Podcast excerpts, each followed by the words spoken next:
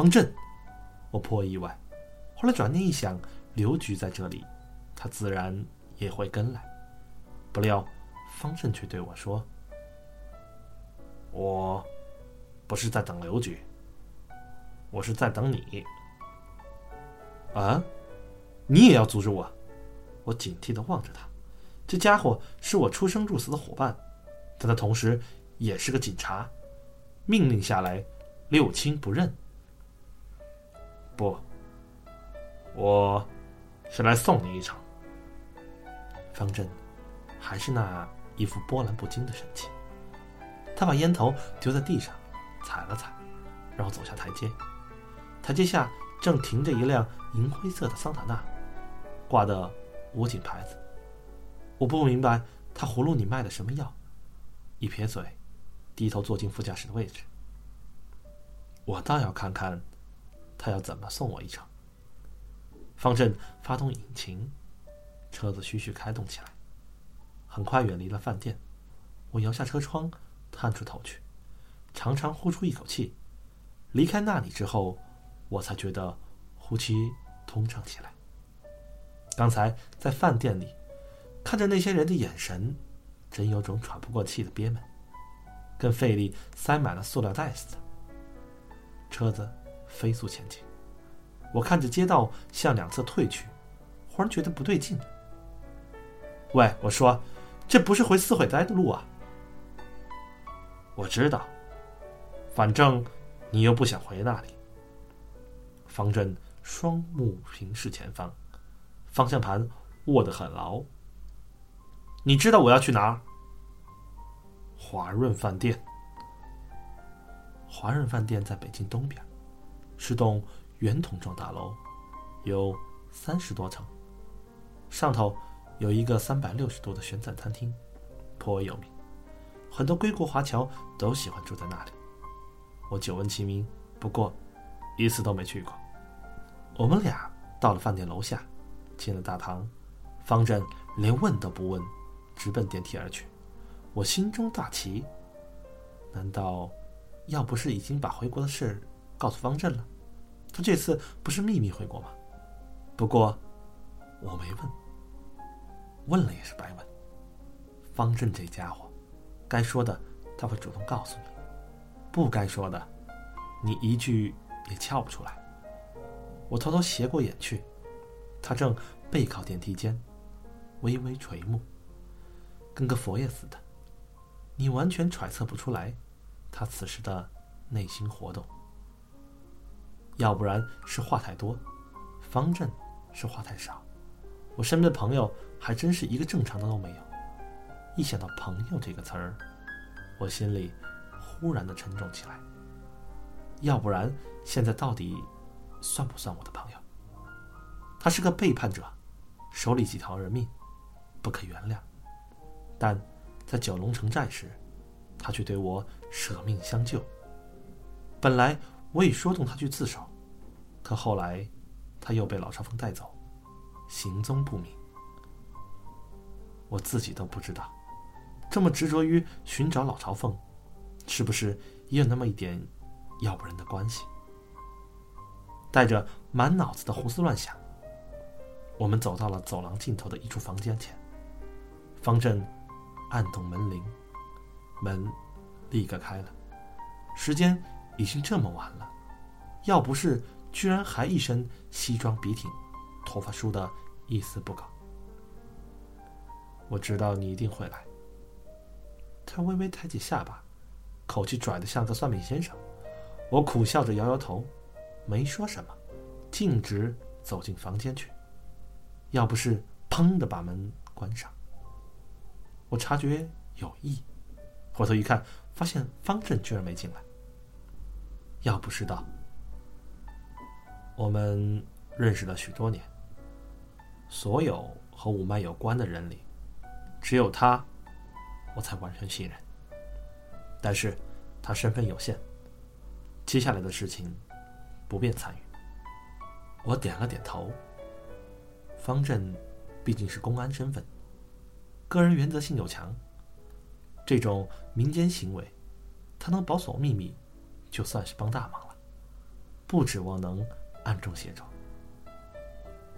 方正的这个态度也暗示了刘局以及有关部门的立场。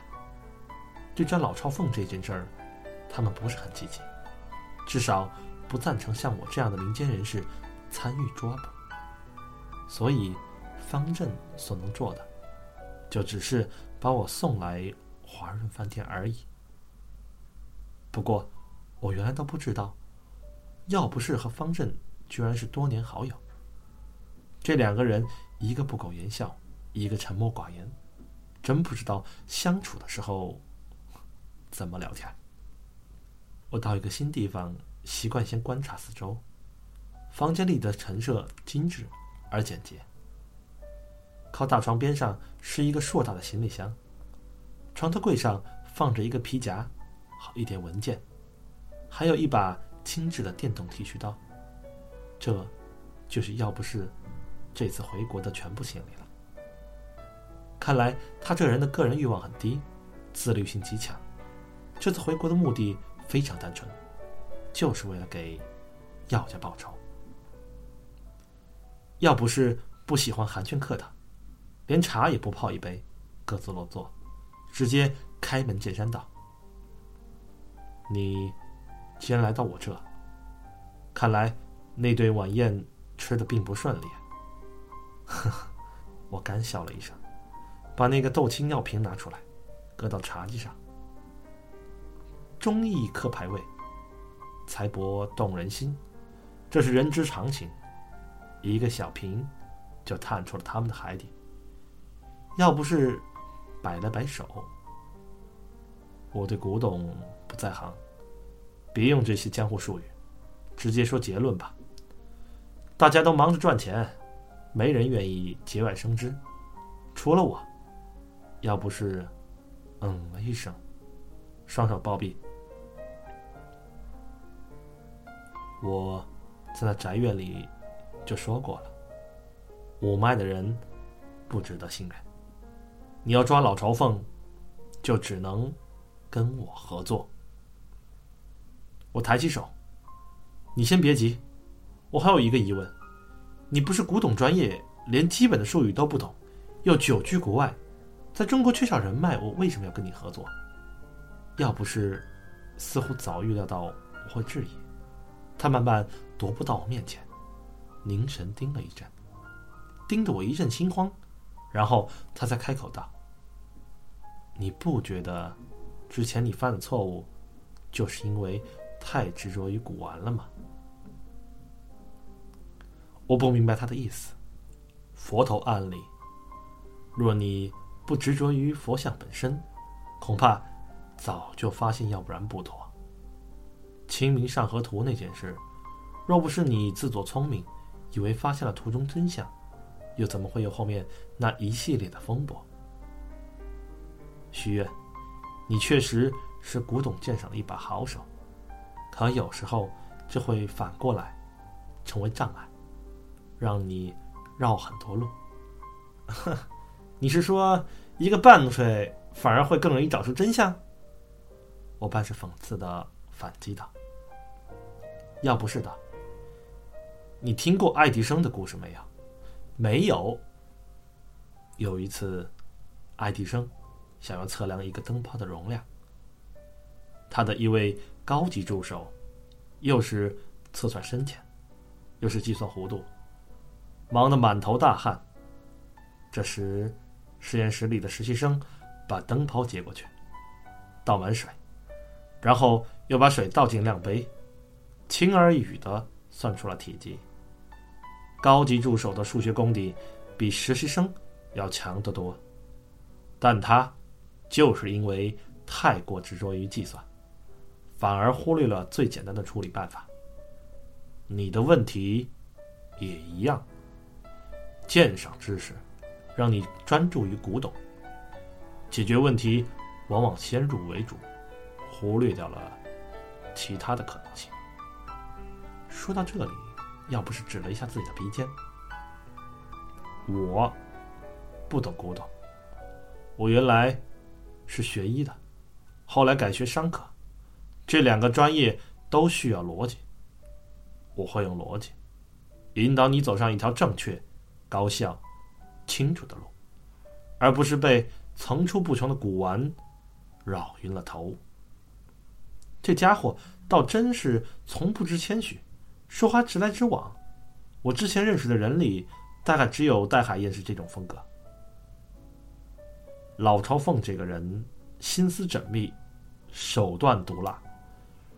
若想逮住他的尾巴，寻常思路是不可能做到的，只能出其不意。他了解你，但他不知道我的存在。这，就是咱们的机会。要不是显然已经有了通盘考虑，侃侃而谈，就像是在做一个学术报告。我盯着他，心中逐渐有了决定。他说的没错，上次我信心十足去追查老朝奉，结果反被百瑞莲当枪使，这让我一直心存顾忌，生怕再次被仇恨蒙蔽双眼，中了人家圈套。我确实需要一个搭档。能帮我及时、及早察觉问题。问题只有一个，我怎么知道你说的是真的？不是老少凤故意派人来骗我？我尖锐的问道。这个问题很可能会让他不高兴，但必须要说清楚才行。要不然，钟爱华，我先后遭到过两次背叛，而且，对方都是我认为绝不可能背叛我的人。一朝被蛇咬，十年怕井绳。何况还是两次被咬，我必须得谨慎。要不是赞许的点了点头，问得好，说明你现在开始学着思考了。我说的当然都是真的，不过我没办法证明，你只能赌赌运气。这算是一次坦诚而开放的对话。我们两人对视片刻，同时笑了笑。准确的说，只有我笑了。他的嘴角只是微微上翘了一下，与其说是微笑，倒不如说是一种矜持。我赌。我伸出手来，两个人简单的握了一下，一个小小的反老朝奉联盟就此结成。